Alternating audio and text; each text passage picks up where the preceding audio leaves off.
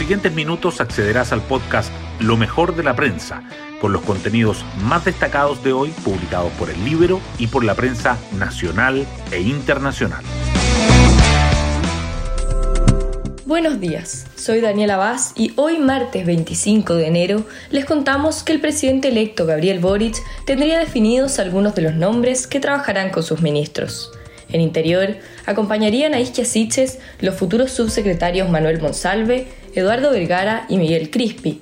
De esta forma se cumple lo que plantea el diputado y analista Pepe Auto en el Libero, que en los nuevos nombramientos Boric debería confirmar la ampliación de su base de apoyo político algo que se sabrá con mayor exactitud hoy o mañana, según dijeron desde la moneda chica. Las portadas del día. El cambio de gobierno se mantiene como el tema más sobresaliente en las primeras páginas. La tercera titula que Boric arma equipo de subsecretarías con diputado socialista Monsalve en Interior, y el Libero abre con ¿Es de verdad compatible Mario Marcel con el programa de gobierno de Gabriel Boric? Además, el Mercurio destaca que el presidente rechaza dichos de Isquia por estado de excepción y que el actual gobierno, el electo y el Senado se enfrentan por trámite de amnistía a los presos del estallido. El diario financiero resalta la economía que recibirá Marcel. Mercado prevé que la desaceleración se acentúe en 2023.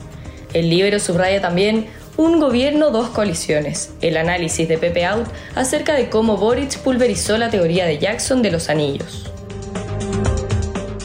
El titular principal del Mercurio, sin embargo, es que el Senado despacha la pensión garantizada universal, que queda un paso de ser ley y que los pagos comenzarían la tercera semana de febrero. El diario financiero, en tanto, titula que la empresa de ferrocarriles del Estado implementa nuevo modelo para el negocio de carga, que partirá con licitación en San Antonio. Otro tema que los diarios coinciden en llevar en portada es la previa del partido de Chile contra Argentina por las eliminatorias al Mundial de Qatar 2022. La tercera dice que la Roja ya está con sus figuras en Calama para enfrentar a la albiceleste, mientras que el Mercurio agrega que inédita Operación Calama parte con problemas. El Mercurio remarca también que convencionales del Partido Comunista e independientes impulsan norma que crea un Consejo Nacional de Medios de Comunicación, y la tercera destaca que contagios diarios de coronavirus suben, pero ingresos UCI tienen leve descenso, y que la OMS dice que este año podría ponerse fin a la urgencia sanitaria mundial por el COVID-19. Hoy destacamos de la prensa.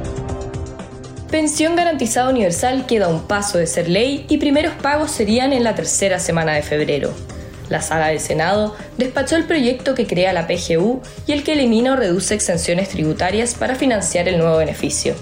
Ambas iniciativas serán debatidas mañana miércoles en tercer trámite por la Cámara de Diputados.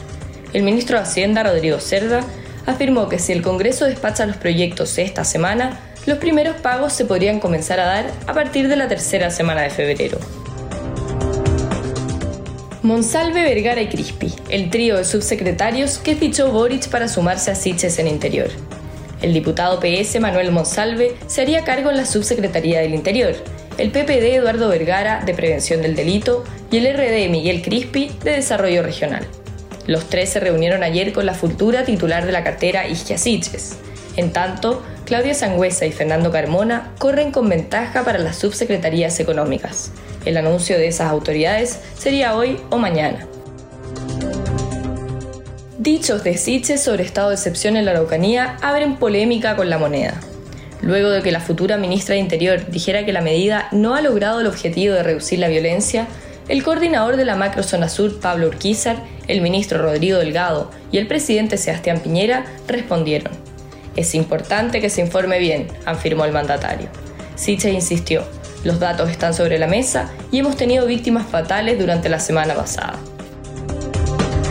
La economía que recibirá Marcel. Mercado prevé que desaceleración se acentuará en 2023. El primer sondeo del año de Consensus Forecast mantuvo perspectivas de crecimiento para 2022, pero las redujo para el próximo año. El consumo y la inversión seguirán resintiéndose. Otras noticias. Actual gobierno, el electo y el Senado se enfrentan por trámite de proyecto de amnistía a presos del estallido.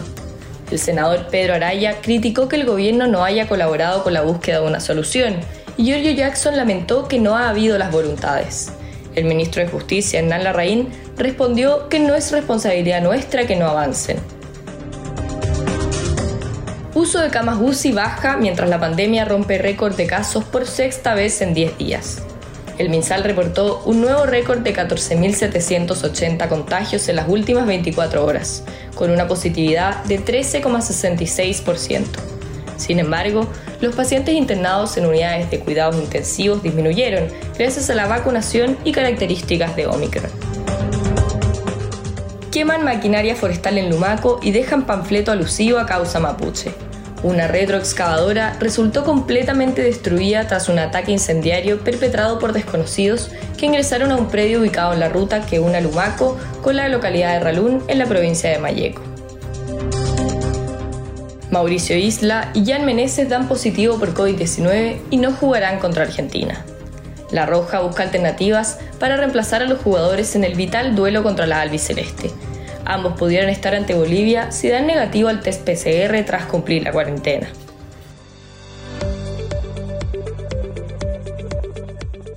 Y nos vamos con el postre del día. En hockey césped fue el turno de los hombres. Los Diablos vapulean a Brasil y se medirán con México por el paso a semifinales.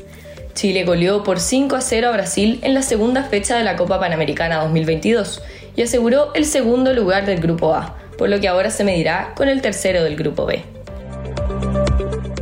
Bueno, yo me despido, espero que tengan un muy buen día martes y nos volvemos a encontrar mañana en un nuevo podcast, Lo mejor de la prensa.